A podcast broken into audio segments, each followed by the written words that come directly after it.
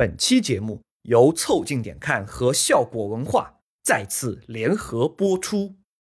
上一次咱们和橙色预警录节目，还是上一次。Somebody clap your hands. Yes. Well, it's time. 凑近点看，屁事没干。这是宇宙模特公司的三个小兄弟为你带来的一个笑摸鱼、寻找观点的都市生活观察播客。我是李挺，一个看漫才笑到停不下来的胖子。我是包江浩，一个脑子进水还坚持录音的年轻人。我是江科，在漫才现场当了一整场的混子。你们可以在各大泛用型播客平台、微信公众号关注、订阅、凑近点看，这样你就不会错过我们的任何更新。如果听到什么地方让你脑洞大开、深以为然，也请别忘了为我们三键三连、评论、转发，并且标记为喜欢的单集。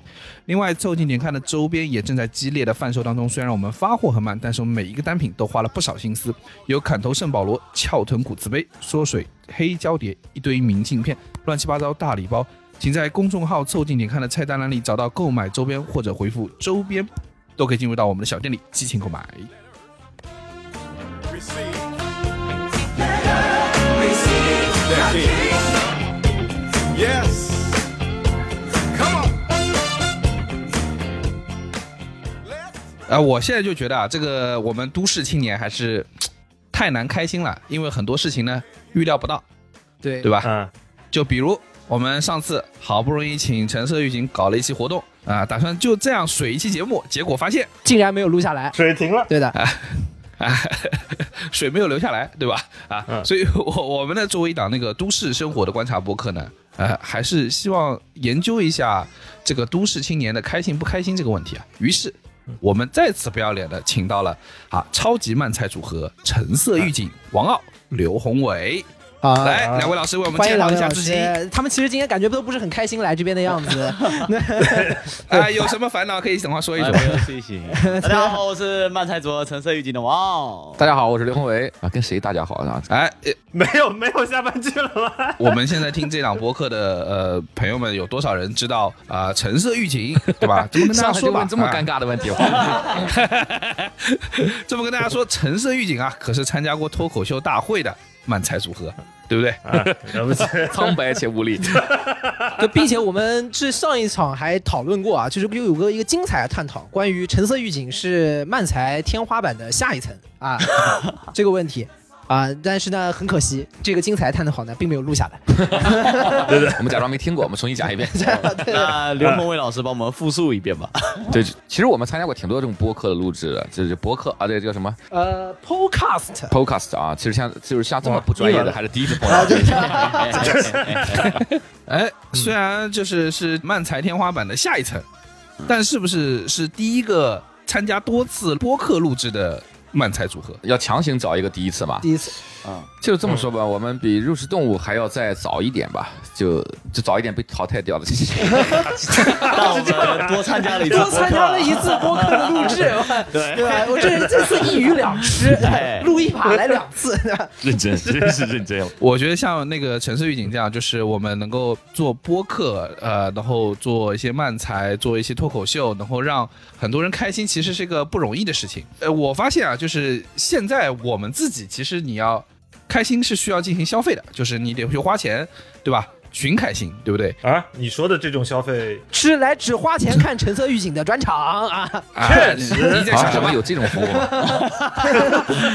我没有，我们现在都是要在就是花钱去找一些开心，但事实上你想嘛，就是这说明什么事情？这说明在生活的本身的那个地方，我们是很难找到开心的点的，对吧？嗯好像刘老师原来也是在大厂上过班啊，啊，往事啊。对对对，我我之前在阿里工作过，阿里这个是一个好企业啊。好企业对啊，好企业好企业，对，但后来就为什么离开了呢？呃，确我觉得确实，刚刚他说那话还挺触动我的，嗯就是现在我们通过平时正常的生活是很难获得特别快乐的，因为年轻时候还挺容易的，对吧？你上学的时候，嗯你可能考个试，可能参加个运动会，对吧？可能有一段什么小的恋情都会让你快乐，但工作以后你发现。好久都找不到一个让你快乐的事情了嘛。你们不会觉得就是比如说每天你在工位上，然后你那个开一个两个的会，然后把那个会挤满了之后，你会还是会有一种很强烈的感觉，是自己好像在疲于应付这些你不能叫做需求啊，还是别人给你发发来的 request 什么的，然后就导致你很难开心的笑出来。然后你更多的可能是因为工作上的一些成就啊，你稍微有点兴奋，但是你又觉得这个兴奋，想想看，除了换成钱，也对我自己并没有什么收益。你还知道这个事儿，换成钱的不快乐 嘛，最最大的不快乐是因为换不成换不成钱好吗？哎，但是当你在一家好公司的时候，你的精神价值观会支撑你前进又的。来 了又来了，哎，在职人员说的就不一样啊。说到好公司，嗯那不得不提到我们效果文化。效果文化。首先，效果文化就特别善于给大家制造场合，就是如果不是没录下来，啊，大家怎么会能在如此多的见面，对吧我？他潜移默化的说是我们公司的问题。你们现在可以把锅甩给供应商。这个甩锅能力很强。对而且你不发现那个像效果这样的公司就很厉害？你看你们现在身处的这个环境，对吧？听说是个办公室，对的，啊，跟大家说一下，他们现在身处这个环境，在在听说之前根本想不到是个办公室啊，我们以为是个旅店啊。对，我不知道能不能播，反正我先说了，我今天反正来效果录音，进了这房间我也惊了，这个号称是个办公室啊，现在这个办公室的情况大概是地上呢有一张席梦思。也不知道是不是席梦思啊，反正类似是席梦思一样的东西。上面躺着一个人，对，上面躺了一个人，啊、就是这是我们的企业文化啊，就是 躺平啊，就是对这个，然后上面铺了一毯，旁边还有一沙发，这沙发倒是挺舒服的。对，我看然后另外大概目前我目力所及的地方，大概有四瓶以上的酒。呃，四个品种以上的酒，不是按瓶的是吧？呃，目前大概就组成了这个室内的一个整体的情况，我觉得很好的代表了这个公司的一个调性。躺着喝酒，躺着喝酒，对 就是我们那个，你看啊每天在工位上，对，你看效果它就没有工位，效果只有工床，你看，对吧？床就有一个工床。上次还能看到这样的企业，就是大概是工厂，工厂呢里面那个叫车床，嗯，机床，叫机床，啊，机床，这是另外一这是个东西啊。难怪他们有个地方叫效果工厂。哎呀，博客的搞笑确实门槛低一些啊。什么难度？上个这个在你心里是一定要播不了的吗？这个这个可这个这个应该觉得这个在我心里过不去这一关，我跟你说。但刚刚说到的，在工位上要开很多会，然后面对很多莫名其妙的需求，然后笑不出来，我觉得可能是自己的问题，因为你如果。你如果抽离出来看，这么一群人在忙活一一个事情，然后忙活半天没有结果，这事儿本身其实挺好笑的。就 对，哎，对，你不觉着吗？就是你看你的领导带着你的同事一块儿忙活俩月，啥也没干，但是每天都很忙碌，哇，巨他妈幽默，对吧？这行为艺术，真的。我经因为我之前我们经常开会嘛，就是为一个项目开半年的会、三个月的会，都经常的，然后每天都特别嗯着急。有的人从外地坐飞机过来住酒店什么的，开开半年，什么事儿都没干。然 后我记得你那个时候就是领导呀，你不就是这个？哎呀，领导也有领导的领导，原来定 OKR 的人是你，你你是不是那个组织两个月让大家闲事没干的人？对对，这个时候你这个设计能力就就出现了，就是就为什么后来我们做编剧了，就是你要在明明没有事儿的情况下，还要让大家忙起来，就是无中生有的能力，就是我发现自己是个编剧啊，很 有道理。这是抽离出来的那个状态。对，所以反过来说，就是这个事儿荒唐的事儿发生在你自己身上的时候，你会觉得这事儿嗯特惨。嗯就我们干了半天这事儿好像没有，然后你抽离出来之后呢，你就会发现它很幽默，就很搞笑。所以突然发现，销售就是我自己。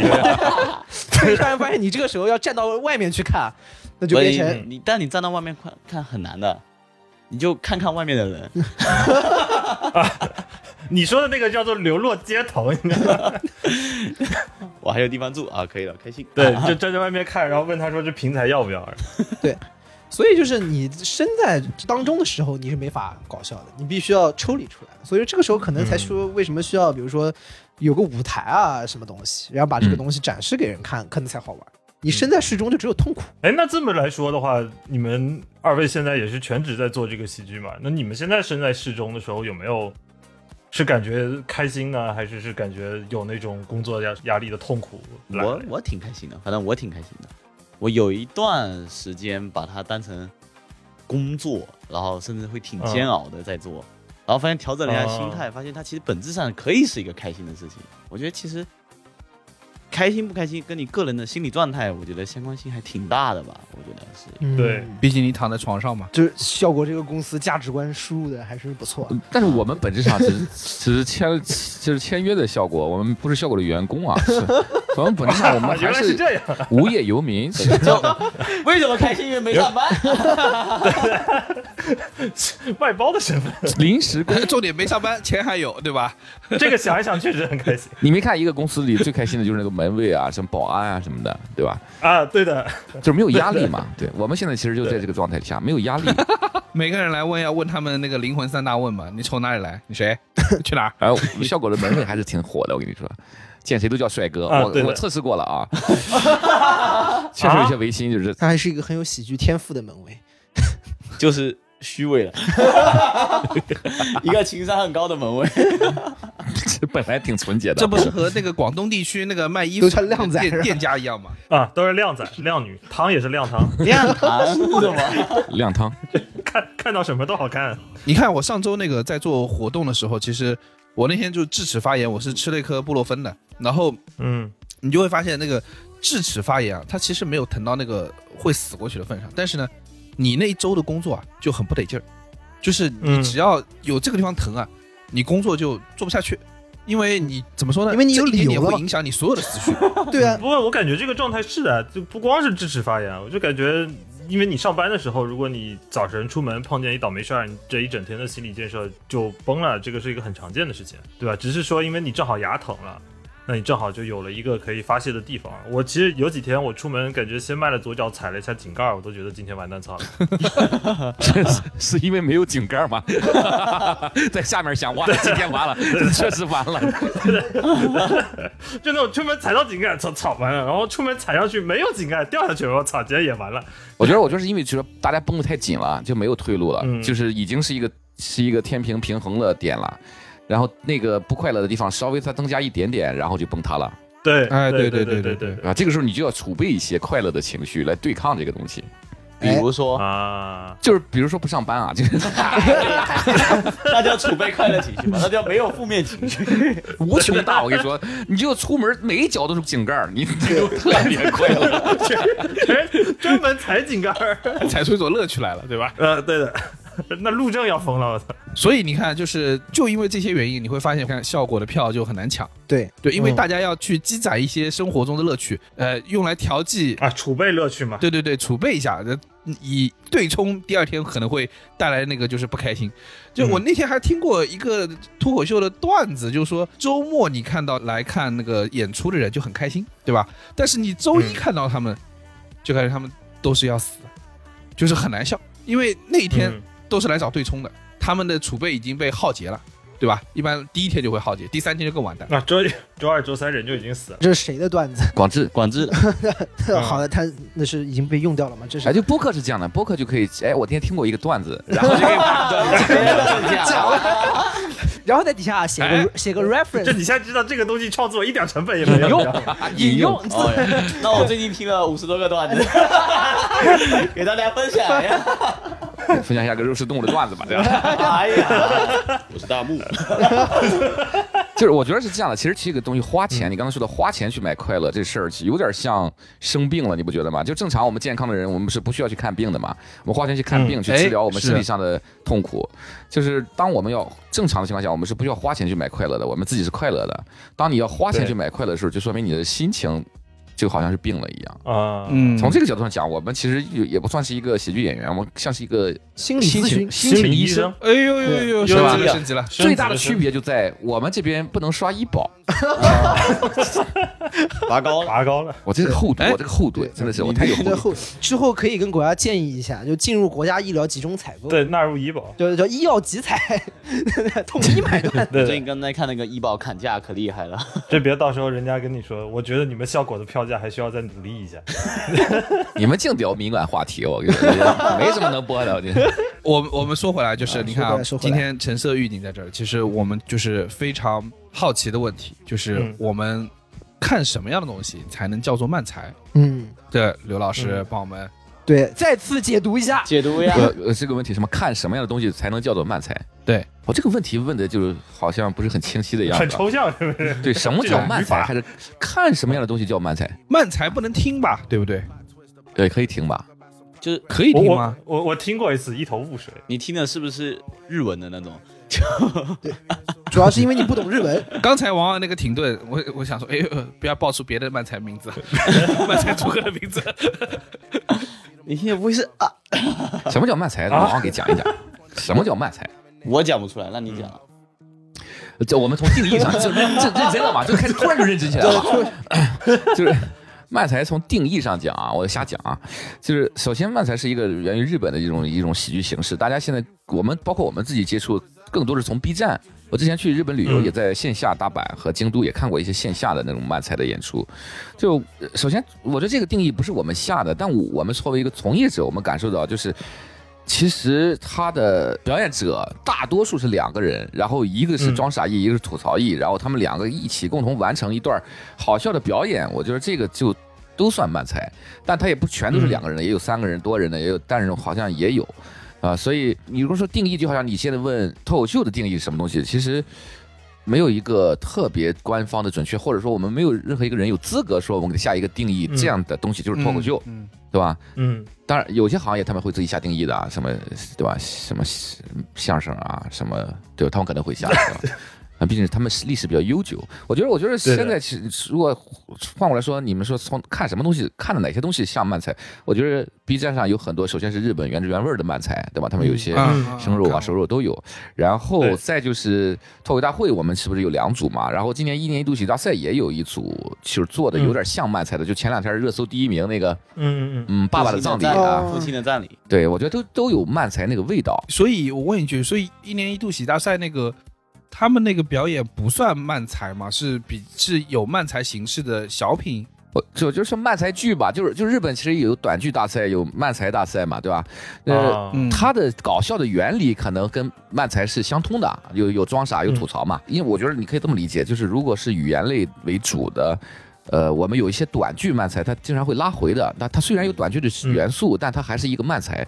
但它那个就是完全是一个短剧。对他那个有情景啊，他那不是有一个上车，然后说我是你哥哥啊？上来带人物的嘛啊，带人物带设定的。就就是你你要简单理解就可以，他他没有跳进跳出，他一直在那个人物里。哎，但但是我之前发现我在电视上看漫才的时候，也可能是因为之前接触的比较少，就觉得没有没有那么好笑。但是那天就是在线下看你们的那个专场，就周六晚上的那一场专场，是真的就是笑的不行。哦，你你在电电视上看，网站上看的是看的谁的？啊，没有没有，可能都看了，但我们只有一期嘛。被剪，他跳过去了，跳过去了。哎，我我这个也好奇问一下，为什么在当时那个脱口秀大会的时候，就是不选一个保守方案？因为为什么呢？我觉得小雅那个慢才剧，我觉得特别好，很好笑，然后就会但会变成就是你要从好的好的中选择一个，就会变成一个慢才的 PK 嘛，对不对？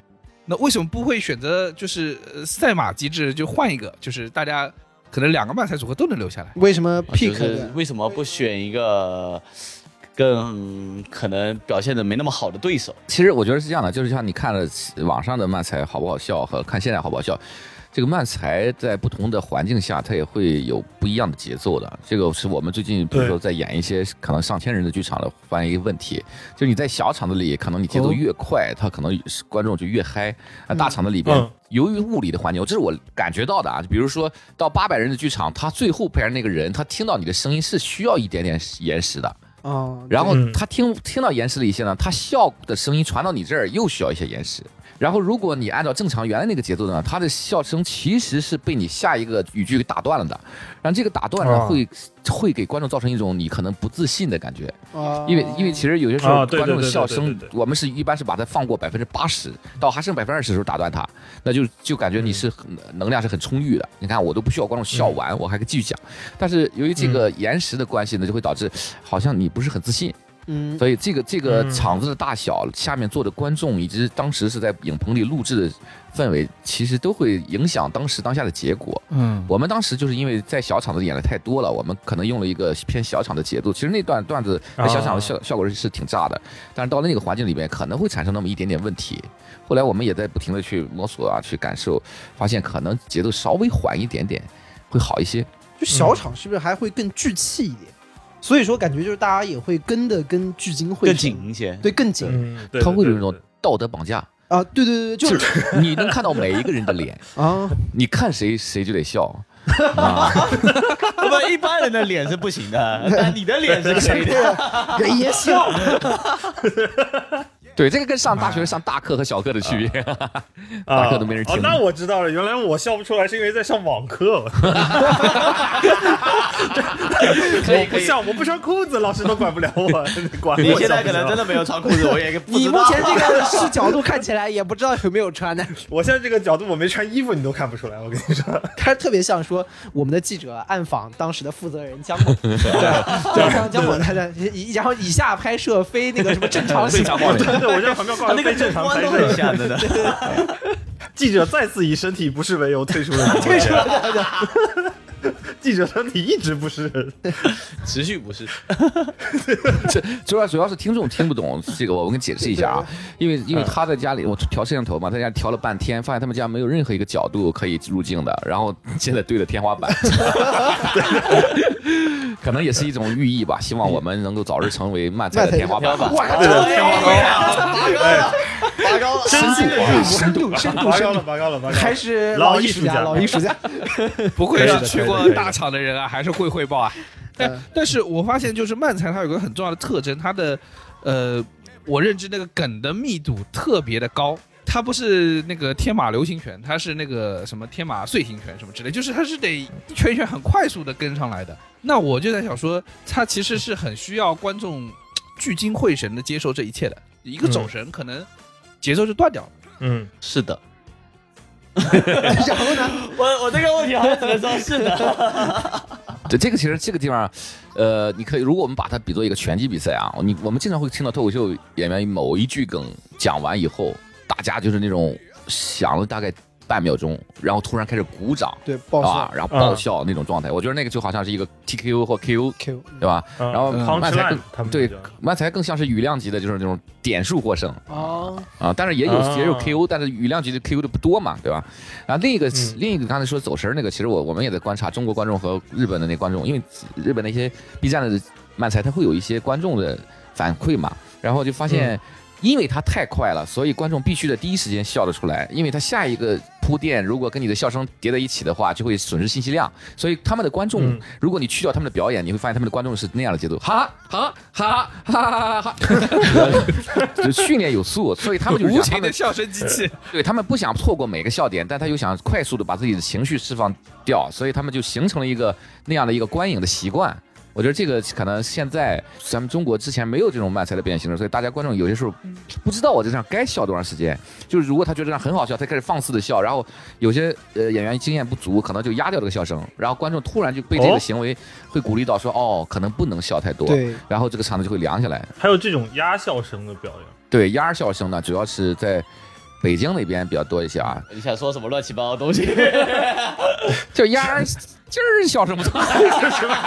什么东西？怎么是这个我应该做准备了，我刚才心里做了一个笑。太大声的意思是吧？我我刚从王安的眼神里嗅出来了一丝不对，你知道吗？我害怕了。你们你们去北京表演的时候，会不会感受到这个呃城市在接收信息量的那个速率是可能不一样的？因为北京、天津可能是相声曲艺的主场哎，，对，你们最近不是也去深圳啊？然后很多地方你们都演过，对就会有大家的接受程度会有什么不一样？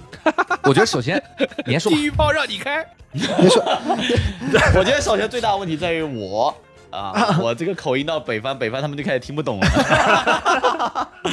不知道我在说什么，信息传递有问题。主要还是语言上有隔阂呀。对，而且我的词汇里面经常会有一些南方独有的表达方法，比比如呢？比如哇，你一直让我说。我也说不出来，但既然比如最简单的嘛，就喜欢现在什么辣呀、乐呀呀这些对对对就对他们来说就无效信息。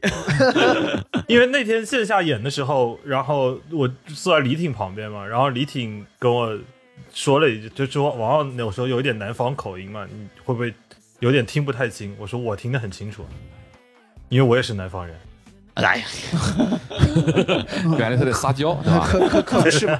所以，所以王浩在四川那边还是比较有粉丝粉丝的，四川的比较喜欢吃辣，喜欢吃辣椒嘛。辣辣，什么东西？他就在撒娇啊，这是。其实，其实刚刚说到我们去了很多地方演出，确实有有一些不太一样。我觉得是，首先是这样的，就是我们刚刚从深圳回来，深圳因为是一个平均年龄很、就是很年轻的一个城市嘛，然后压力又很大。我觉得这种城市的对这种新鲜的事物，不光是漫才了，所有新鲜的形式的都会包容度更高一些。然后我们去的其实应该最难应该是北方，我觉得尤其是相声比较嗯，对对，比较发达的地区啊括北京啊、天津啊，包括西安这种地方，因为他们首先会，就是他们不像其其他地方城市的人，他们是一张白纸，对吧？嗯他看到什么东西，嗯只要他好笑就行了。但但是因为他们之前那边相声比较发达，他会就是不自觉的会拿你跟相声比较我，带着定义来看你们表演了，相当于。他可能不一定是这样，但是他会不自觉的去比较，啊？嗯如果如果你的笑点 OK 的情况下，哎，发现哎好像是气口上有点问题，就像你整天你就每天你就听 trap 对吧？然后你突然听了一个嗯 old school 的，你就感对，你觉得好像是有点怪，不得劲是哎，所以这哥们儿怎么不停？对，这就是他为什么那么生气？因为其实区别最大的，我觉得逗哏和装傻艺其实有点像，嗯但吐槽艺嗯和捧哏其实差挺大的。哦，对的，你看于谦儿从来也没有那么生气，很少啊，偶尔对吧？但是他嗯。那只是他的其中一个手法嘛，对。对吧？那但是、嗯但是漫才的吐槽艺可能情绪会相对波动大很多。招招上手。对对对对啊对，，而且经常打人，对对，经常会击打一下那个装傻艺，咏春，所以所以就会产生啊，真的是有这。对，就是就会这种这种城市的观众会不自觉的会有一些这样的比较，但是带了这个比较以后呢，就对我们的段子考验就更足了。就是如果你段子嗯。还行，那可能到那儿就有点冷；如果段子特别好，到那儿还还可以。所以其实也是也是一个考验，我觉得。那这样的话，从你们的角度来说，相声和漫才更多的区别是在这个吐槽艺和这个捧哏的这个角色上的区别。其实从我们我内心我个人内心的想法是，其实最大的区别，当你的内容足够吸引别人的时候，大家不会看你的形式上的区别。嗯，对吧？不会看你到底是不是有没有桌子，是不是有一个手绢，是不是有一个呃什么那个惊堂木还是什么醒木的那种东西。对那我觉得从内容上讲，我觉得相声跟漫才最大的区别，我觉得是相声更多的是传统的段子，对吧？嗯你看那些新的，你抖音上经常会看到一些新相声新人，他们也有些段子，其实跟现代生活很贴近。对他们嗯就你也很难分清漫才跟那跟那些东西有什么太大的区别。我觉得就是嗯梗的，是年轻态喜剧吧。我觉得就是漫才可能嗯梗更多的是适合年轻人的，然后相声由于它的传统的那个师承的关系吧，大家需要从老段子开始练起吧，所以那个、嗯那个味道更足一些。可能那那我个人感觉是内容上可能差异会更大一些。就是得相声会得有报菜名，报菜名，对吧？得有贯口嗯，对吧？得有这这些玩意儿，他可能才能把他整个的师承你给一直传递下去。就是你报菜名那个里面，大概可能我估计一大半玩意儿都没吃过。就现在听我其实没有什么共鸣，我实话说，啊，对他可能更多的是在那儿呃一个记忆吧，就是技巧的记忆啊。对，但我觉得可能不不光是落在这一点上，就是他可能他的题材嗯相对来说就会比较老少咸宜一些。嗯啊，漫才其实嗯更多的还是就是这波年轻人，尤其有些偏二次元的梗啊，或者对吧，就偏无厘头的梗会嗯多一些，所以这个内容的整整体给人一个质感就是，哎，好像就这波年轻人能听得懂。然后你比如说到一个三十岁、四十岁的人，可能听了就觉得，哎，什么东西完全没意思。但相声可能有些年轻人也也爱听，然后有年龄大的也爱听，所以他可能相声，我觉得他的受众会更广一些，它的内容方面。嗯我们自己在创作的时候也会尽量的选择一些就是针对年年轻人一点的梗。对，嗯其实跟脱口秀有点像，脱口秀和单口相声区别也会出现这个问题嘛。我觉得嗯，包括包漫才速度也会更快。你这个年纪大的人，你说让我爷爷来听，他可能根本也压根没听清楚是啥，就就过去了，你知道吧？他会把这个艺术形式跟 rap 认为是一种东西，华人双人 rap，呃对双人 rap 叫年轻快嘴，年轻快嘴，这个爷爷蛮奇怪的，他他他听 rap，但他不听漫才。我有希望。那你要让奶奶来听，她可能主要还是心疼那个挨打的。哎，我们之前有有一次在那个一个街哎街道的一个演出里边，就是全是些老年人过来的，我们给他们讲慢才。街道的演出，你们还有这种业务啊？那咋演啊？对我们之前演过，哇，什么地方？我还在什么军队里演过，在什么监狱里啊，什么很多地方就是呃啊这劳军嘛，但但演的不是漫才啊，给你们解释一下。演的是刘老师，你去监狱里演出的时候，是不是监狱本身的什么汇报表演？标兵啊！你也不是请去的，你就在里。在监狱担任文艺委员，演好了，让你少服役五年。今天能不能提前出去就看这一把了。还说我还说那个给老年人演效果大概是什么样的呀？老年人就是因为他们的笑点是完全不一样的，对吧？我们讲一些这种呃年轻人的梗，他们完全听不懂的。啊，呃，我们有没有特别年轻的人才能听得懂的梗？特别年轻的梗，嗯，易烊千玺，对，易烊包括易烊千玺老年人只听懂那个小雅走进了夜总会是吧？就是然后呢，他但是你打一下，他会觉得挺好笑的啊。我们就就好像个指挥家，你知道吧？就我啪打一下王，他们就哈哈，啪打就是，哈哈。就就还挺奇怪的，但是给我们造成挺深刻印象。我在想，哎，为什么漫才有时候他必须要打？因为很多其实很多嗯日本组合，他就是以打为那个笑点的嘛。我觉得可能他就如果笑点是比较多的嘛，那是其实笑点其中一个。嗯哎，那有没有可能，比如说到某一个场，你会发现某一类的笑话，比如说打一下，或者是说哎比较老一点的笑话，或者是比较老一点的段子，哎，大家可能会比较有接受度，你会临场做调整。很难，没那么多段子。刘老师把你那个推开了，说下面我来给大家表演一段 单口相声。哎，单口相声你到时候会是不是？我觉得脱口秀的可能还是容易一些，这慢才是比较难的，嗯因为两个人要一起变，然后节奏没排练过是挺难的。嗯脱口秀我们对我之前有一次就是给那个九九重阳节那那个次是只八有十岁以上，只有八十岁以上的人才有资格参加的，你知道吧？你可别把人家笑坏了，我跟你对，因为说。他是那种对老年人免费的一个福利那种，越来越难了。呃，你讲什么他们听不懂的。就是他，而且他是全都是上海呃叔叔阿姨嘛，嗯他们听普通话就本来就有点听不懂，所以那天就是讲了两个段子，看不行，我就给他们一块唱了一个《最美不过夕阳红》，哇，全场跟我打了拍子，我天哪！掌声雷动。然后那那次主办方说，哇，你是来演脱口秀现场效果最炸的一个，也没在演啊。不是什么样的机构会组织脱口秀演员去给八十岁以上的阿姨去讲脱口秀？哎，这就是上海我觉得比较有一个有意思的点啊，就上海其实你看他们会不停的有这样的，比如说送白领啊，就是就把文化送送到楼宇啊，送到什么社区啊，那社区里边有老年人啊，有年轻人啊什么的。OK 我觉得上海这块做的还挺好的，而且脱口秀火，他们觉得脱口秀应该是送出去，对吧？然后说老人是要需要一个娱乐活动，那就就咱们一看，哎，那就送给老人一个脱口秀吧啊。哎主要是那个那个，他还有一个年龄的限制的，就是现场一个八十岁以下的都没有。对，哇，太精准了！有猜中你们两个是八十岁以下的。哇，我那时候是我是去讲脱口秀的，哇天哪，就那个考验你这个临场应变能力啊！嗯，你不会想说上去先给大家来个定场诗，然后后面唱个太平歌词什么的？翻跟头在现场长，跟头，这时候相声就特别有用了，就是定场诗我们都不会的，是相声才会的。哎，说到临场应变，我我刚才听你们说到那个段子的时候，我突然想起来，漫才因为它都是有一个相对比较成熟的结构嘛。你们之前演的时候有没有碰到那种观众啊？就是你们说完上句，他把你们的活都跑了，把你们下一句就下去给接茬了。很少，因为我语速太快了。下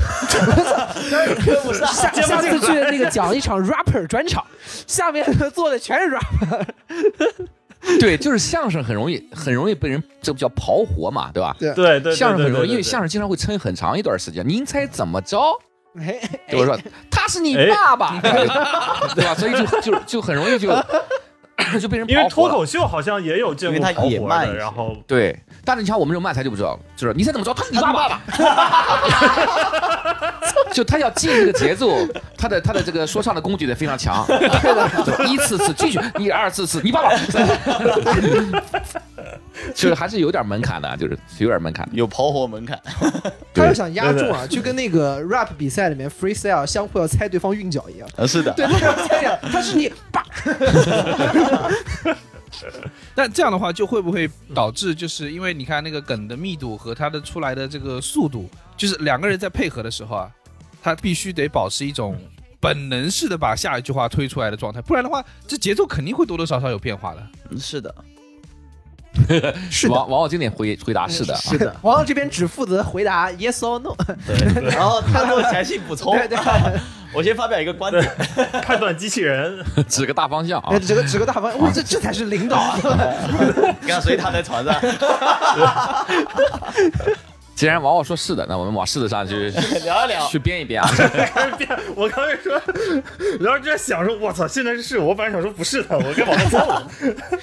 刚刚问题是啥？我现在都忘了不，了。这才是这才是工作的常态。日常的工作啊，不是给领导提供参考意见，而是论证领导说的是对的，这才是主要的工作，好吧职？场老舔狗了，这个啊。你问题是啥？问题啥？来着？你啥你问题就是我忘了呀。他说是那个节奏要特别，就是记得特别清晰。如果不是排练特别好，嗯不是肌肉记忆反条件反射的话，可能做不到慢才那个节奏感。是的，你补充呀。是就就是 不是因为如果我在想说，如果中间比如说断了一句，或者是说有一句话是不一样的，呃，是不是会嗯很影响这个变化的节奏？就下一个人要跟，因为另外一个要跟嘛。就能自己捡起来嘛。比如说有人忘忘了一个，然后就自己捡一句去。因为我之前也讲脱口秀，我觉得跟脱口秀最大区别在这儿，就脱口秀其实你可以把思考的弧度拉得很长。我们经常讲脱口秀，可能就想了两三个梗，也没有完全组织的特别好，就可以上开放麦了。但是你在那个开放麦你的输出过程中，你就会突然就有了一个语言节奏，你就突然觉得哪一句话是铺垫到这儿就刚刚好，然后你可能那个创作过程在舞台上会有一半，但是慢才嗯，基本上都是在下面完全排练好才能去尝试，因为梗本身和节奏加起来才能够体现出这个梗到底行不行。对，如如果节奏不对的话，你上去可能这个就不好笑，但其实这个梗本身没问题，所以慢才呃可能在台下的排练量要比脱口秀大，从这个角度上讲，必须得练好，不练好嗯就感觉很奇怪。就说到这个点，又感觉就是它跟相声又稍微是有点像的地方，就等于是线下两个人都对好，然后那，这个就会有一个问题，如果都是线下练好，那有没有可能，比如说换两个人，比如说就是今天不是你俩讲，我我俩讲，嗯，然后就还是把这个拿出来，然后我们一直练，一直练，一直练，也能把它练出来。那肯定可以，你脱口秀你使劲练也能行啊。你看周奇墨模仿杨波，家里面杨波好笑一些。杨波对不起。明天还跟杨博一块演出呢，你完了 我明天有跟周奇墨一块演出吗？没有没有资格。那我完了。有没有可能下一次周奇墨在上脱口秀大会的时候，就直接写个漫才，让一人分饰两角，把你们给演了？有可能周奇墨什么都干得出来，我跟你说。三生命长这个男的，他连拜拜都给你演掉了。能让他听到这个播客，他可能会本来没想到，现在想想到了。想到，这个好，就是上次这个活他已经不是已经玩到已经这个层层面了，他再往下只能说我一人演两个，升华呀，演演我们演肉食动物，最后演一下言一言月，哎哇，太强了！最后最后再加点什么那个舞美效果，弄一个那个三 D 投影，在台上自己打自己哎把自己投射一个自己，哎，自己接自己画吧。AR 漫才啊，言一言月嘛，这不就对，演演乐嘛，对吧？周琦周末，对吧啊？周琦周末，周末还是挺快乐的。但是你看，像严言月也是两个人，但是我从感受上来说，我会觉得他们这两个人就不像是漫才，对不对？哎，感受挺挺正确的。我觉得言音乐就是就是双人脱口秀，我我个人感觉啊，他他的那个两个人的分，就是你看他首先他们两个长得很像，对吧？你你如果不仔细看的话，你以为是你的那个电脑可能是稍微出现了一个分屏，卡了卡 bug。但其实脱口秀很难的是一个语言节奏，就是你会发现他们在 punch line 的时候都会有一个重音啊，或者有一个什么样的呈现不一样，让你知道我这个地方是 highlight 出来的嘛。然后严音乐他们两个因为天然的优势，可以到这个人讲铺垫，到梗的时候换了一个人讲，这时候所有人都会注意力去听那个梗，所以他们把梗抛出来的就是先天优势更更多一些。嗯啊，他们他们经常会这个人讲铺垫，然后那个人讲梗，啊，这个人讲铺垫，然后那个人讲梗，不论是他们的梗的本身的内容，还是他们的节奏，都是一个脱口秀的东西。我觉得他们、嗯他们很少有这个人讲一个装傻的梗，然后那个人吐槽他的那种对，感觉好像他俩没打过。啊，那个 他们他们都在线下打，这样这样，私下哎他们都下打的，这是。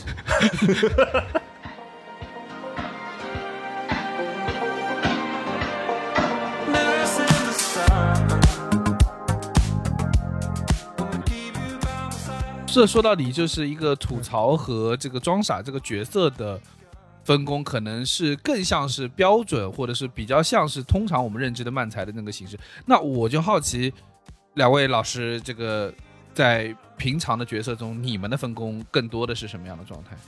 我是装傻，然后他是吐槽嘛。就一般看我在台上是会更说出一些没有逻辑的言论或天马行空的无厘头的一些的想法人嘛。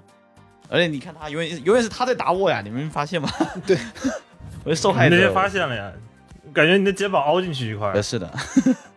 医药费什么时候给我一下？啊啊啊！要钱的时候就啊！你这个人，哎哎呀，哎呀，所以在现实生活中，我是装傻，他是吐槽。好的，现实生活中来了。这只要买单的环节，你就变成装傻。就是就是我们俩的性格上，我是装傻一些，他是吐槽一些，但是我们在表演的时候，我们是反过来的。嗯，哎，为什么呀？不是应该大家顺着来，可能创作的灵感或者是表演起来更顺吗？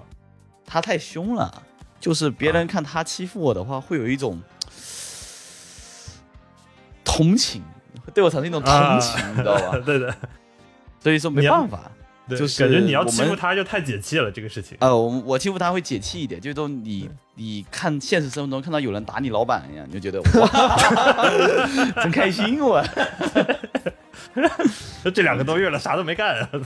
哎，其实就这逻辑，就这逻辑。所以就是等于长得更凶的那个在舞台上得被欺负欺负。呃，我觉得是这样的。对，就这个意思。这其实是不是就是相当于是一个舞台的冲突，画面上面就就有冲突了？啊，其实我们上台就有冲突了嘛，不管是年龄、形象，还是说，呃，他看起来特别凶，然后我会普通一点嘛，对吧？其实我们其实看起来有点像员工和老板，是不是？父子吧，挺像一些。我猜到了，我我都没想说这个。这父子其实有一个，其实有一个特别好的那个，就是传说是讲父子的，你知道吧？来 了来了，愿闻其详啊。警告了啊，警告了啊，朋友们。就以前有一个人啊，他他就他去上山砍柴嘛，他带了一个铁斧子嘛，然后他掉到那个河池里面，说他金父子，这个银斧子，哎呦我的天哪！哎呦，好，我已经给大家高能预警了，我能做到的已经做完了。哎呦，不过嗯还是这个还是很橙色预警风格。哦，这是他的风格。哦，我自己摘一摘。但是原来比如说王傲不是还有自己之前也有不同的组合，那那个组合的时候你们是怎么做区分的？那个组合的时候，因为另外一个是一个女生嘛，所以她装傻，因为我就会看起来更凶一点了。嗯就身为一个男性来说，她比啊我更温和。其实逻辑是用的是同一个逻辑走下去的。然后你碰到一个更凶的，觉得哦有希望了，对，这个敌人值得一战。原来是一个打怪打怪练级的思路啊，原来是。是的，还还有一个问题就是，其实呃，大部分包括相声啊或者漫才，很多都是一个偏重的一个组合。就是我不知道你们之前看相声有没有看过牛群冯巩的相声，对，对对对？吧？其他的相声都是一个一个主角一个配角的感觉，对对对，牛群冯巩是两个好像都是平分秋色的嘛。嗯，然后漫才嗯其实很多也是这样，就是装傻艺可能是能量更大那个，然后吐槽艺是能量更小的那个。然后我其实我觉得，但是你不能偏的太厉害，偏的太厉害会产生一个就是那个人的存在感就没有了那种感觉。对，嗯然后首先天然的装傻艺的能量会比吐槽艺的大一些，因为他很多 punch line 啊好笑的点都在他那儿。如果他本身，比如说我们两个能量级是有落差的，就是如果他本身就像这个能量级高的，然后又去做能量级高的事情，那他就会特别大，然后这个组合就会特别偏、偏重的感觉。嗯，那我那我这个能量级放在一个能量级小的事情上，他的能量级小放在这个能量级大的事情上，那我们俩看起来就好像，哎，是个能量级比较对称的感觉。平衡。对，我不知道嗯你们看《肉挺好肉》其实能感觉到，其实大幕的大量的表演，很多笑点出在他那儿，而晃晃可能更多就是简单的去说啊，不是这样子啊嗯什么的，你会感觉他们是有一个人会特别的出彩，另一个人可能主要是点缀，他很像是于谦和郭德纲那种感觉嘛，嗯对吧？嗯，然后我们这个组合的特点可能就是这个能量级相对来说比较平均吧，我觉得这可能也是我们一个特色。但是就是你像于谦、郭德纲，反而到后面大家就是对于老师他的那个捧哏儿，就是他也有自己的一个风格出来了。毕竟相声皇后嘛主。要于于谦他爸爸受了太多屈辱了，这个时候他骂两句合情合理。都是他爸给他打下的江山。他这个，我觉得你看，为什么相声叫三分逗七分捧嘛？对嗯那就是当你真的没有那么多的时候，就在名分上多给你一点，就是其实你不会那么重要，所以肯定是有这个这个原因的。然后捧哏的肯定是不太出彩那个，你比如说岳云鹏，嗯，对吧？嗯大家记住他会比较火一些嘛，对的，对吧？嗯那个孙越，孙越虽然也还行，但肯定跟他不一样两级嘛。对的，比如张云雷，对吧？然后嗯那搭档是谁？周周九良还是谁？对吧？完了，对，完了，了已经已经开始记不了。得了。对对，说就说明问题嘛，这个对，对，肯定是这样的啊。是是是怎么回事？是但牛群疯狗你都知道啊，我这就这样，平均一点会好一些，我觉得这是我们个人的喜好吧。嗯，那这个刘老师觉得王傲好在哪儿？哎，来了，王傲好在哪里？嗯，是的，下面就给我照着试着编。我我来，那我可不得来编一编啊！我觉得王傲对刘宏伟这个人就特别的好，他怎么借钱不还啊都没有在意。这是他最大的优点，为这个组合啊注入了资金。发动了第一桶金。对啊，有没有人快问我一下刘宏伟哪里好？快问。哎，您给说说，是的，这个搞有点钝角的意思。有点钝角。其实我们自己在学即兴嘛，就是强行 yes and 嘛。哦，嗯，其实其实我们自己经常之前因为各种各样的采访什么，经常会问我们这个问题，就是对方哪有哪里有有优点什么的。我们为了应付这样的问题，也努力的去编那个创 创创造创作创作创作了一些。其实 有区别吗？这两个？这说是第二个说明我们是一个创作者嘛。第一个说明第一说是个编剧，我觉得王傲其实怎么说呢，就是在这个年龄段，因为他二十六吧，对吧？二十六，在这个年龄段，相对来说比较稳重一些，因为这个年龄段有很多年轻人会有各种各样的想法，然后会呃极其不稳定，然后嗯可能觉得自己什么都行，但其实做的就很少。他每天写写挺多稿子的，我觉得就是就是可能也是因为除了漫才什么都不行。我觉得有天赋吧，就 是有天赋，真的就是就上帝为你打开一扇门的时候，会给你关上一个窗。哎，说说反了啊，就是就是他为什么可以这么认真，就是因为他确实天赋在那儿，就什么都不行，就他就真的很努力，就一度在刘老师讲说这个很年轻人啊，其他有很多想法都不够坚持什么。你们感觉特别像那种老领导开始点对，我以不我以为下面一句就是说 王傲这个人好啊，他就想着考公务员，不像那些年轻人整天想那些有的没的。对对 真但这我说这个真的挺难的，就是。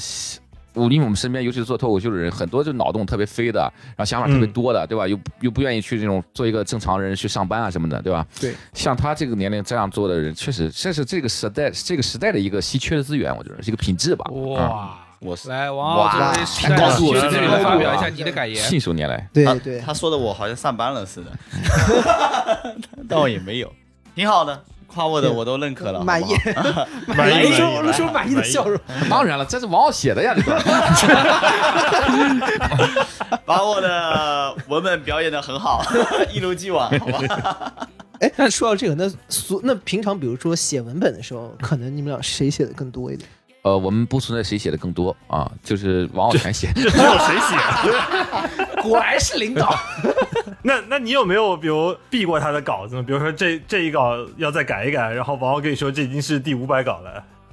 啊，我们不是那种这种逼稿法，我们是往往写完初稿以后，我们会在这个稿上去就做一个推演嘛，或者是啊。交流嘛，因为没没没走个流程，这个点同意盖章。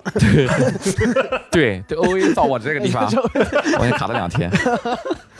因为我们自己既是编剧，又是又是这个项目的导演，又是这个项目的演员，所以你你嗯。最终你这个梗可能在他创作的时候脑子里会有个画面，嗯。然后能不能呈现出这个画面来，我们两个人都会打个问号嘛，对吧？啊，对，这倒是。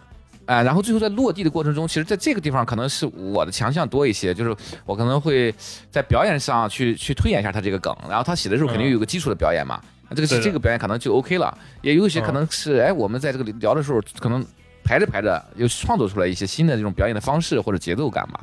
嗯所以我们基本上是这样的，就是他可能写个初稿，然后我们呃一起来碰一碰这个稿子。这是这是之前的一个版本，现在我们正在尝试一种，就是我们直接找一个话题，我们先聊，嗯聊很多这个场景，然后聊很多一个呃就是共鸣的点，然后可能大家再想一些梗，然后他再回去整理一下，然后我们再排。我们有我们也在摸索一个更高效的创作模式。开始共创了。对，啊对，就是就是这样嘛。一个人做不了的时候，就开始甩锅嘛。没有，因为我觉得一个人的灵感本身有限嘛，或者在嗯单位时间内本身是有限的，就是如果能把两个人的力量汇在一起，肯定会比一个人来的更高效一点，出场的一点更优质一些的。哎，你有没有觉得他们新的这个创有点像是我们平时播客对准备内我，容，我们平常准备内容也是，我们播客就是一定要三个人碰出来，一个人在那闷响，就经常弄不出东西来。是啊，对是吧？是啊，是啊，看你的，看看，我我看笑了那个不了，你就这样不理他，他过会儿还是能憋出来的。下次我们三个也谁也不理谁，看谁先憋出来，最后就是散伙。呃那就完蛋了。我跟你说，憋 憋出来那个人从今以后就完了，对但凡有一次？谁都不想憋出来，不想耗三个和尚没屎吃。对对，三个主播没内容，你知道？但我我有时候在想，就是比如说我在看《橙色预警》的漫才的时候，我会觉得，就是很多漫才的笑料和梗是比较无厘头的，就是尤其从那个装傻艺那个出来的很多笑料，它是快速且无厘头的。我一直好奇，就是。呃，因为我总觉得啊，很经典的段子是会有一个需要一个脑回路的，需要一个思路的，然后以至于它能在很多人心里留下来。对吧？就是你会觉得这个就是起承转合。呃笑声不光要现场的笑声，可能要在你脑中回荡的那个笑声。但是慢才会产生一个状态是，比如我记住了小雅，但是小雅发生那些事儿，我好像已经不记得了，只记得当天那天笑了。就是会在这么多的那个过程中，大家会不会担忧，比如说自己的作品不能留在别人心里？但可以重复卖票啊。这样我下次就可以再演这一段了。哎呀，规模化，每天都是新规模。化，思维还是很好。可服用，我们每次演完以后会拿出一个那样的红色的激光点儿，对，一个扫黑衣人。对，啪忘掉。之后那个专场的名字啊，就可以取叫 Day 周五。你以为？其实不是，我们第二个专场名字叫叫这个。然后演的跟第一个专场一模一样，你知道吗？但是你看，上次其实也还是有这种看过的观众，也还是愿意来。就我是觉得他很多段子，呃，像素度高或差不多的，呃其实看的也挺开心。这是漫才的一个特征，就你可以反复的看。哎，这这是实话，就是我上次分享会现场我就说嘛，就小雅那个段子，我加线上一遍，我最起码完整的看过四遍，哇哦，就是但是到最后还是还是会笑出来。就我觉得这个就是漫才可能我觉得很厉害的一个一个点。我特别想知道这四次里面你有几次付钱的？我要面对啊这个问题。哇，成长了啊！对你以为为什么笑呀？就是因为没付钱，付钱了就笑不出来了。主后面几次笑啊，主要是哎呀，这次应该又没有付钱，想想就开心，你知道。是一个逃票的快乐。哎，但实话实，就是包括到后面，可能就是就是我就话茬，你要是我真想接，我也能接，就这梗我知道要出来，但还是很好笑。我觉得这就是漫才可能是不是比较厉害的一个地方，这是不是跟他，比如说这个笑点比较短平快，或者是他比如说他演的成分比较多，有有这样的关系？哦，我觉得是都有的。就一方面他短平快，所以说你的思维链路不会那么快的想象到。当你想象到的时候，其实我已经演出来了。然后我演出来的时候，你可能又慢了我半拍，你就看那个表演，你就已经笑出来了。笑出来发现，哎呦，我怎么笑了？我不是看过了吗？对 对你这么说很有道理，就是因为用这个速度超越了观众的天下武功唯快不破。哎，对，我就觉得，我觉得他的复刊主要是这个逻辑。对还还有一个就是，现在年轻人看视频不是喜欢这种倍速观看嘛，啊对吧？就是你你看你要看一个特别慢的那种剧或者是一个短片，你会倍速观看，但是他又有一个习惯，就是倍速看完以后，他又会倒回来再看一下刚才那个漏掉的点。啊，对的 就是，现在你让他正常速度，他就不会漏这个点，他就喜欢嗯倍速，然后再回来看。我觉得，我觉得漫才就给他们形成了这样一个状态，就是啪倍速过去以后，刚才是笑得很开心，但是好像有些地方也不是 笑的，就听得特别明白。然后又过来再重新二刷、三刷，可能就视频网站给他们养成了一种收视习惯吧，我觉得。因为我我记得我之前看 B 站的漫才的视频的时候，发现应该这个是唯一的一个品类，观众需要用零点五倍速来看，就弹幕有在走说零点五 倍速，现在舒服了，然后就。你这么说让我感觉，就像之前有短视频里面有一个梗，就是有一个人，比如说做了一个拔刀的动作，嗯嗯，然后桌上的什么一个瓶子就变成了两半，就碎掉了。就碎掉了啊，就之类的。我觉得漫才就有点这个意思，对亲，对，亲 就是咋碎的？行啊，先笑一下。先笑再说。那我们在现在，比如说全职在做这个，因为我我我有意识到，就是漫才经常会有几个非常经典的场景，对吧？那这个场景反复在用，但是当我们全职投入到这个，就是做一个喜剧人或者做一个漫才人的时候，漫才不会有这个创作上的素材的这个匮乏？因为场景就那几个。就感觉演演腻了那种感觉。呃，其实任何行业都会都会有这个问题的，尤其是内容创作行业，对吧？话剧啊，什么脱口秀都会碰到这个问题。你说脱口秀这些人，他们的讲讲自己的爱情，讲讲自己的事业，讲讲自己的学业，讲讲自己童年，然后和父母爱情没了，对吧？都会碰到这个问题。接下来创作，我觉得更多的是在同样的一个大的主题下，你怎么样去细分这个小主题？你比如说，我就讲爱情，你如果就讲了一个漫才，那就讲爱情，那你可能只能讲一个。但是如果爱情里边我讲相亲讲一个，讲结婚讲一个，讲离呃讲讲生孩子讲一个，哎，可能会讲三四个，对吧？然后你相亲，你可能又可以再往下切，比如说我就是约会见面相亲，还是说这个父母安排相亲什么的，你你只要你足够细节的去观察生活，去拆分这个主题的话，我觉得其实你是用不完的嘛。嗯，是的，嗯，其实还是关注到生活的细节会会更多一点。我感觉好多那种特牛逼的漫才的演员或者是脱口秀的演员，他们好像都是在常见的场景里能看到一特别细的东西。对，就是你曾经看见过，但你没有特别留心。对我没有留意过这个事情。但他说出来的时候，你是你发现，哎，我其实是一直在看到这个场景。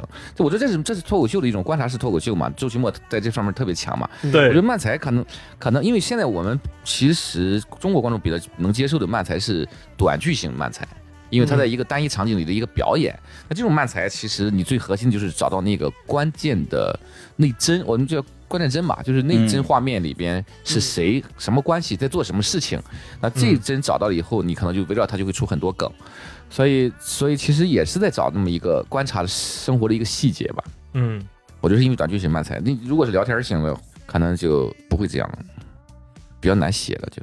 是就是聊天型漫才可能是这样子哈，因为大家可能没怎么看过啊，就是我这个装傻只是一个，就是我总是在欺负他，总是在伤害他，总是在违背他的一些想法。聊天型漫才那个装傻是一个，嗯，他的逻辑很诡异的人，嗯而且他的逻辑自洽，就是一个逻辑自洽的精神病，我感觉。然后有时候你会被他的这种奇怪的理论真的说服，我觉得是这是聊天漫才的人。哦，我是不是跟那个什么我是你哥哥那种？他那个其实有一点点像，但他那个逻辑还不够诡异。他这个只是我就是要做你哥，啊他是这个逻辑。他那个是有时候就很像一个脱口秀的逻辑。你说这个事情为什么是这样子，我们也不知道。嗯就你可以理解为是有两个观点的人在辩论。哎，对，嗯是在辩论的。其实对，有一个是黄执中，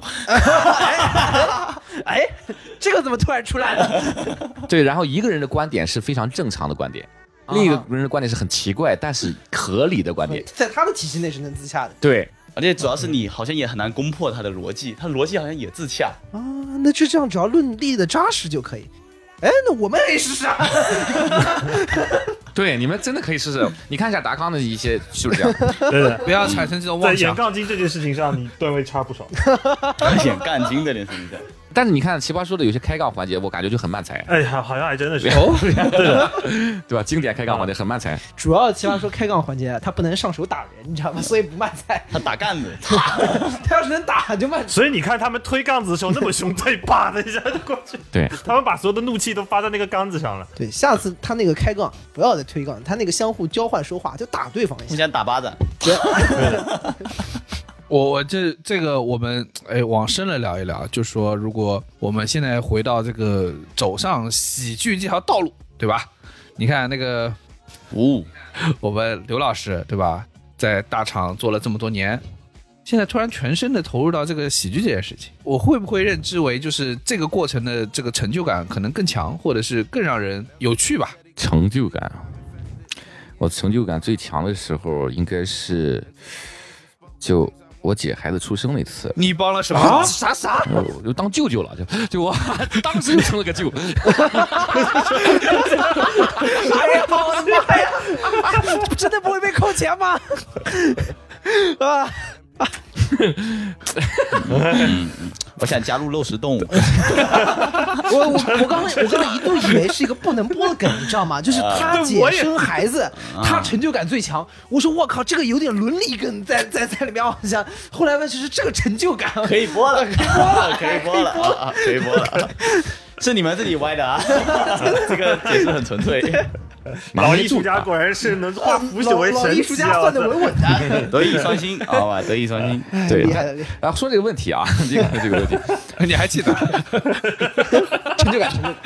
对，就是就是我，我之我之前因为之前我的工作是会有很多乱七八糟各种各样的工作啊，甚至甚至什么研发啊什么的都会有，销售啊什么的研发也做过，对我，我是学电子的，我我之前在一个电子，就是一个国家比较机密单位里做研发的，哇，然后做正儿八经电子厂，对，这不不能说，不能说哎啊！研究《三体》的其实，啊，研究三体啊，三体 文明说。不能说了嘛。然后对，然后其实我我从我接触脱口秀已经已经快十年了嘛，就是那个时候其实已经开始接触脱口秀了，然后那个时候也做了一段时间全职脱口秀。是自自己做了一个厂牌，也做了一个公司，拿了一笔投资什么的。那个时候有点早不能说，在台上都说了，然后就去专心做脱口秀了。没有，那个时候其实其实核心是那个时候我觉得走的太早，那时候还没有效果呢，所以其实其实挺迷茫的，也不知道该怎么做。然后我又不是一个特别能坚持的人，我觉得就是就是得愚钝一些才能坚持。我就觉得哎，其实有更好的选择嘛。嗯，那去大厂上班可能也是一种，而且那我去的也是做喜剧的制作人嘛，所以其实跟我我是喜欢喜剧的，所以这大概将近十年，我是一直在喜剧这个行业里。但是有个问题，就是因为坦白讲，优酷这种形式是已经被淘汰掉的一种形式，或者马上被淘汰的形式。长视频其实面临了一个就是被被现在的这种生活节奏无论是观影习惯还是什么，就完全淘汰掉的这么一个夕阳行业。嗯但是我那我不喜欢在夕阳行业里干，所以我就说，哎，那不如就先闲着吧。我其实回来的时候投身到一个朝阳行业里头来。也不是，我就是主要不想在任何行业里干，我就想休息一都 不下想。上班，主要是对，但现在脱口秀的环境太好了，就是你可以坚持做脱口秀，可能你也可以养活自己，在上海这种高消费的城市里。所以其实现在效果文化给创造的这个环境，真的对现在的喜剧人们来说是挺幸福的一个时代吧，嗯哎，呦，是吧？说得好挣钱了，你看，加钱总奖来了。加钱，加钱加加钱加加钱加演出费拔高了。但是呢，又不想就做那种特别重蹈覆辙，对吧？那么多人已经做了的，所以就是漫才是一个新鲜的，至少你还有一个拓荒的感觉嘛。啊，对，哎，是我挺我挺看好漫才的，我觉得漫才跟我的，你看我刚才讲了很多烂梗嘛，对吧？我不太喜欢那种很深刻的东西，我喜欢这种肤浅的喜剧，所以、嗯所以嗯漫才也挺肤浅的，我就我就想搞一搞这种肤浅的东西。就是人有的时候需要那种就是很纯粹的笑，对啊，就是那种很肤浅的笑，不过脑子的笑。对，就是尤其脑子进水了，你说他 过脑子脑子疼啊，因为他现在再过脑子，他感觉淹死了，所以他现在不能过脑子。他过来看我们喜剧以后。啊，笑完以后发现，哎，脑子不疼啊？为什么？我刚没用脑子，我 没有脑子我就笑了，你知道吗？我们只通过他的眼睛和耳朵直接传到他的嘴，跳过他的大脑。就就等于是被戳了胳肢窝。你看，那王傲呢？就是你在做万财之前，你还做过哪些工作啊？什么之类的？一些失败的打工经历，哎，哎，成为了你未来漫才的素材吗？的众多素材是吧？成为了我坚定做漫才的原因。啊 这比素材还要高尚一点。就之前做过的角色和职业是小雅是吧？啊，不，就做过那种销售，嗯对，吧？然后拍过一段时间抖音啥的，瘦的呀，那个那时候。那时候瘦的呀，现在胖了不行了。为什么我要跟你一起讲这种东西？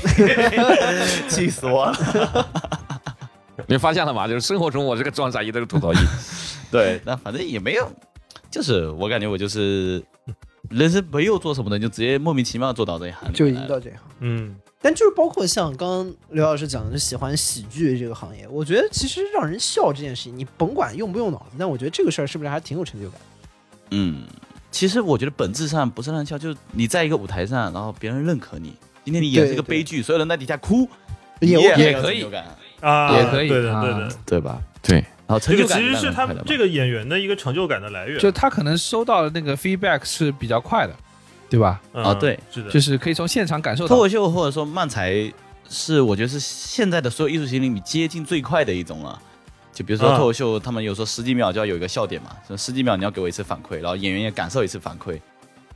如果冷场了，一个五分钟就要接受五十多次那种冷场，就啊，对的，预期违背。那对他们年轻人来说，成就感还还挺乐观。对我来说就，就我们是中年人啊，就因为到了年龄了，头发都秃了，现在这种成就感呢，就是秃鹫。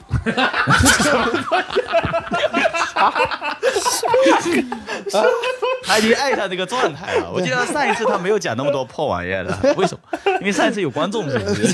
主要是上次还有天猫精灵、精灵王子，你忘了？这次我们可以刘老师，你真的不会被扣钱精灵王？子是一个画面梗，你知道吗？这今天今天因为只有播客，实在画面梗受不了了。请大家想象一下，当你头上有个三角形，戴一个发带啊，嗯，恶魔猎手，就是的确是，我觉得让人们开心是一个很有趣的一件事情。然后，的确你在讲到的时候，大家那个能够快速的跟上你的节奏，跟你笑，我觉得那个共鸣感是是不是比较明确的，对吧？就因为甚至可能我们觉得做播客的的感受也不会那么快吧，因为我你必须要发出去，然后等到大家给你那个留言 feedback 之后，啊你才能感受到。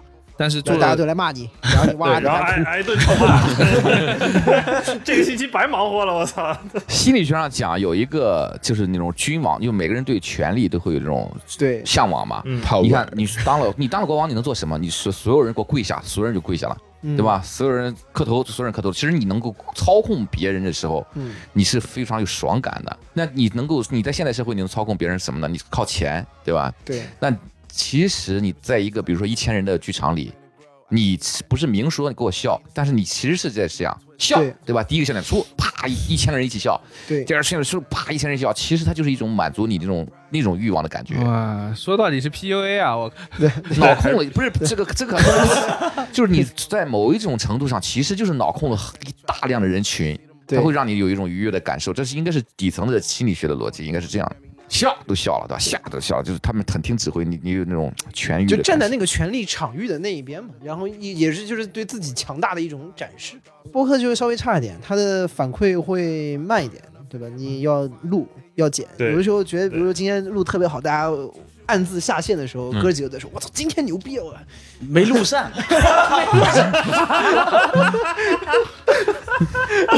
白忙活。哎呀，那我们今天就聊到这里。就先先闹到这儿，哎每次都是戛然而止，是不是没有猜到？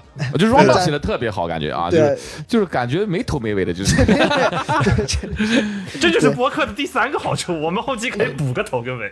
哦 他们他们他们来后面三个人聊了一个尾，哦，对，啊，的确是上次在现场李挺不也就我的问题问完了，感觉你你不觉得他是在现场他是个律师吗？他是上来质询的，质询质询完了以后就是跟法官说啊，我跟陪审团我的问题问完了，问完了然后我走了。律师这个理由还挺像不要的。播我操！我就感觉这个果然是变少，一到点就停啊，说到哪儿都能停啊。好，那就到这里。行，你这次问题也问完了吧？啊，啊。今天问题问完了，谢谢橙色预警啊，做客好。凑近点看。啊，好谢谢梁老师谢谢大家。谢谢。啊，好好，那跟大家拜拜吧，拜拜拜拜好，拜拜。再拜插播一条，我们啊，对，来来来，我们我们圣诞前夜，平安夜二十四号在广州会有一场专场，这是应该是我们第一轮疫情影响之后剩下的最后一场了，所以如果还没有看到的话，可以去抢个票。那要去哪里抢票呢？呃，去哪里抢来着？效果小程序，效果演出小程序啊效果演出小程序啊，好啊，有开票时间吗？也可以讲一下。开票时间是讲一下开票时间还没定，还没完了，别做 这个广告。呃关注效果工厂。啊，好好好，啊，请大家拭目以待，是吧？大家拭目以待，啊对啊，我们这期节目预计是在明年春节跟大家见面，好吧？我谢谢你啊！祝大家新年快乐，阖家欢乐。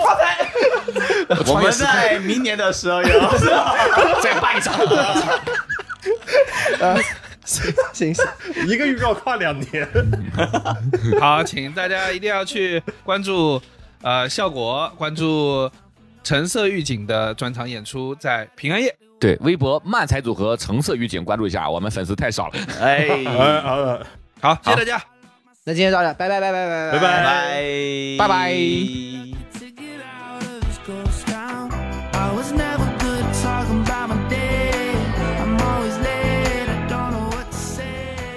以上就是本期凑近点看的全部内容，感谢收听。更多需要你凑近点看的内容，你可以在微博搜索“宇宙模特公司 UMC”，宇宙模特公司 UMC。微信搜索“凑近点看”，关注我们的公众号，点击菜单栏里的购买周边，还可以进到我们的小店里来激情购买。另外，除了小宇宙，你在 QQ 音乐、网易云音乐、汽水、Apple Podcast、Spotify、喜马拉雅搜索“凑近点看”，也都可以找到我们。欢迎你给我们留言投稿，当然，我们也不一定采用。以上。